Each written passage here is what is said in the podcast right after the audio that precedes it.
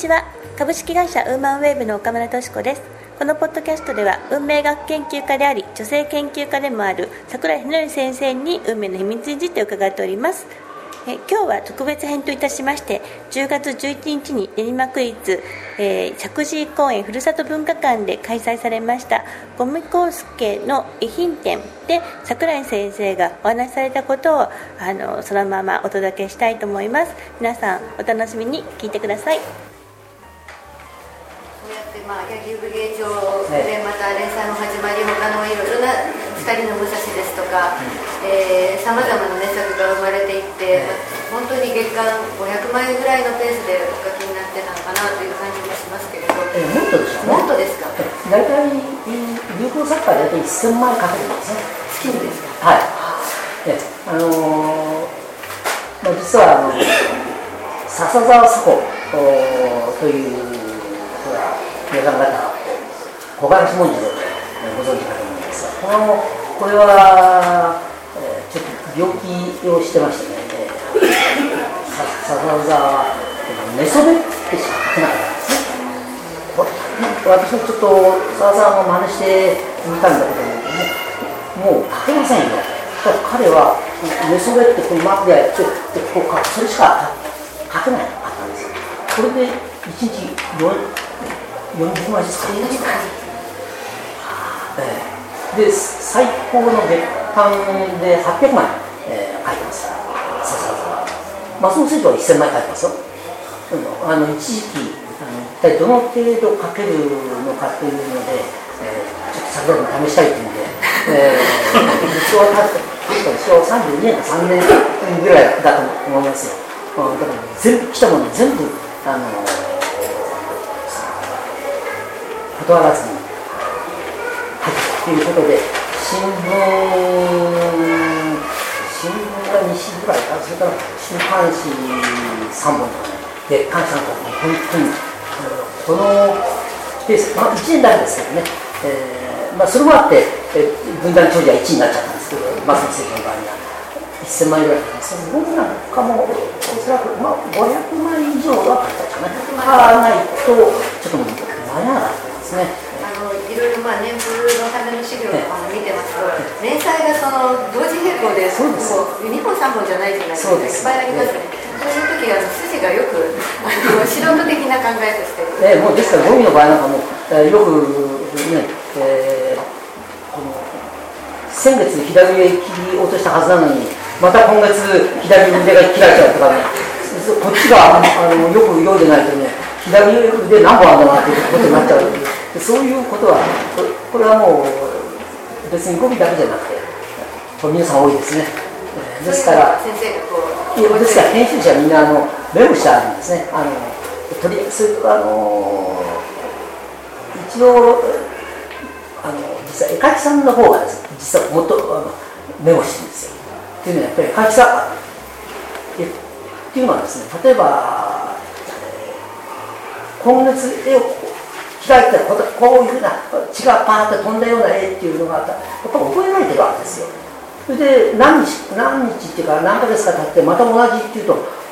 どこにクレームがいくかっていうとその作家に来るんじゃなくて絵描きに行っちゃうんですよ。だから、えー、その絵描きにお前間違えるんじゃないかっていうようなことがみんな言っちゃうんですね。そのために絵描きさんっていうのは、えー、もういろんな先生の書いてますから、え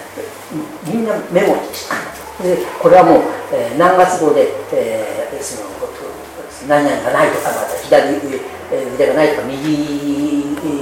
が傷になったとかっていうのをちゃんとみんなメモした。編集者はもう、まあ、私なんかもいい加減ですからさあの絵描きさんに「大丈夫ですかね?」なんつって「大丈夫ですよ」なんてそれですからね。あのそういうあの時代小説天文小説の量産をなさっている時に、まあ、五味先生もともと本当は純文学も書きたかったとよくいろいろな本にもお書きになったり対談でもおっしゃってたりしていますがそういうようなことはこう日常おそば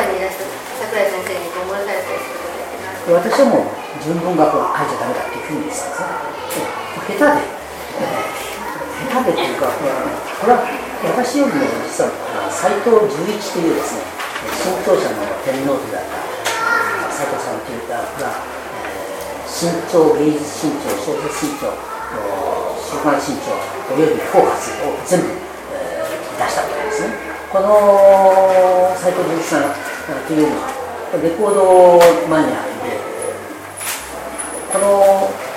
斎藤純一というのは新潮社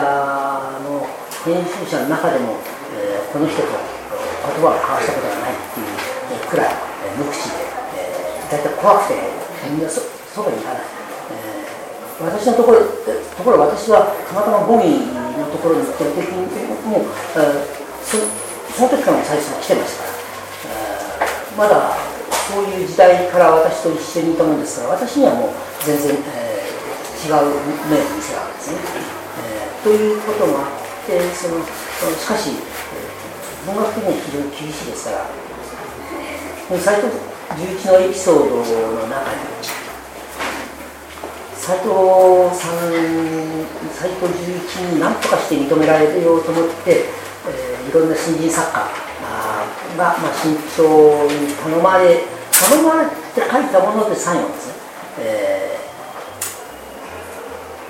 ー、彼ははがきに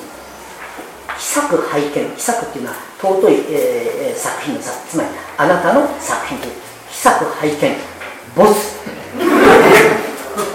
これ遠藤周作も確か遠藤も三島由紀夫もみんなもらったんじゃないですか、えー、で秘作拝これでいいものはですね秘作拝見よしっていうこのよしっていうのをゴンが持ってたんですよ。